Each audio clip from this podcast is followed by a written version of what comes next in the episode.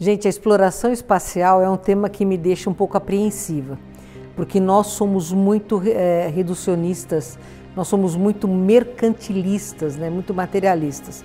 Ah, nós sabemos, é, é lógico, os Estados Unidos fincou a primeira bandeira, mas a Rússia não avisou quando fincou bandeira lá nem quantas, a China avisou quando posou no lado oculto da Lua, mas vai saber se ela já não tinha posado no lado aqui. E eu nem sei se a Agência Espacial Europeia também já não foi por lá.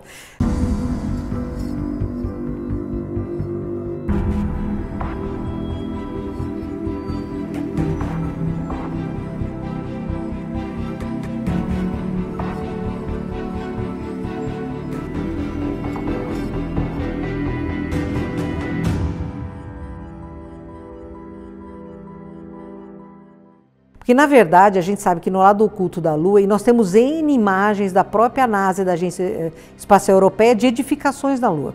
Ah, os próprios ETs dizem que eles têm base no lado oculto da Lua. Né? É, os Estados Unidos estão atualmente discutindo o uso comercial da Lua.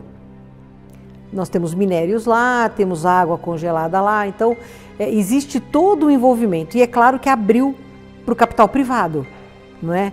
Tá aí o Musk, que é um cara arrojado, é, claro, ele tem o seu lado luz e o seu lado sombra. O lado sombra dele com esse Starlink me preocupa muito. Essa rede de satélites uh, no mundo inteiro com potencial de comando e manipulação muito forte da massa, né, através de ondas subliminares, porque a gente já percebeu que isso aí é uma coisa que pode acontecer rápido.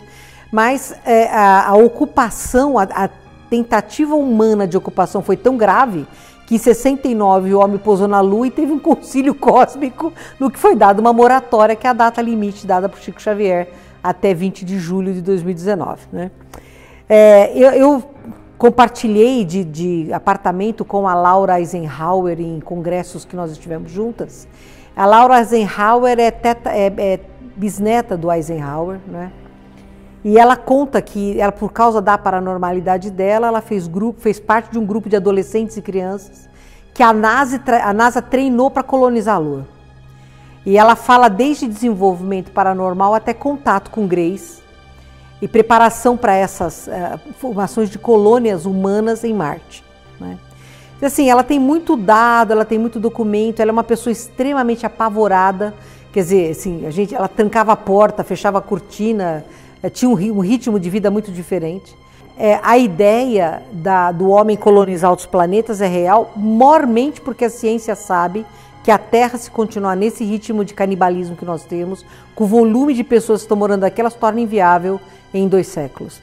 Então é claro que há na própria humanidade é, uma necessidade de buscar novas paradas, né? E a parada mais próxima, além da Lua, que é inabitável por causa da atmosfera, é Marte, seria Marte. Mas existem outras moradas aí, estão descobrindo exoplaneta a todo lugar, descobriram agora um sistema que fica só a oito anos-luz daqui, que é aqui na esquina, não é? Com três planetas em torno de um Sol.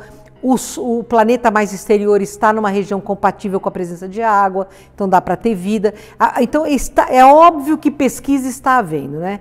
Eu não acho que nós vamos ter liberdade de acesso a outros planetas neste momento, porque nós não temos competência ética para isso e existe um organismo galáctico que comanda esse tipo de coisa e bloqueia, como já bloqueou até a NASA é, em missões espaciais que depois da Apollo 17 aparentemente não teve mais nada, só aparentemente também. Mas, é, na minha opinião, nesse instante o homem quer sim explorar comercialmente o espaço e nós vamos encontrar um grande obstáculo chamado confederação.